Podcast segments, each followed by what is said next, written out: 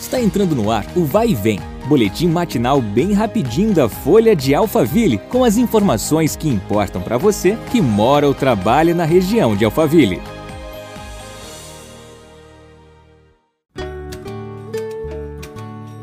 Oi, tudo bem? Eu sou a Graziela Costa e é muito bom ter você comigo em mais um episódio do nosso podcast.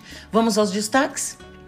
Marcado para esta terça-feira o retorno às aulas presenciais em Barueri, que teria a recepção dos alunos da rede municipal de ensino de forma escalonada, foi postergado novamente. A nova data para tratar do tema foi marcado para o dia 25 de maio, segundo a gestão. Até lá, permanece o ensino online que vem sendo oferecido desde o início da pandemia.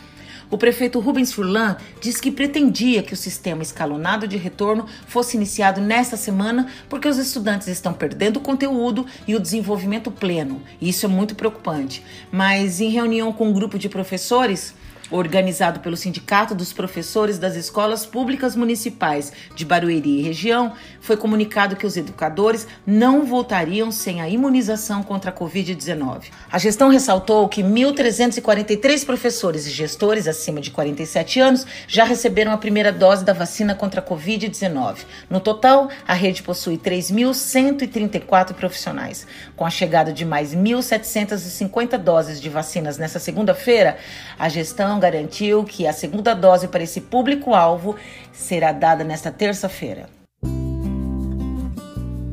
Nesta quarta-feira, às 17 horas, a Universidade Presbiteriana Mackenzie lança a plataforma Mackenzie Carreiras, um espaço para conectar alunos e empresas parceiras com informações sobre vagas, conteúdos úteis aos estudantes e ferramentas que auxiliam na questão documental de estágios.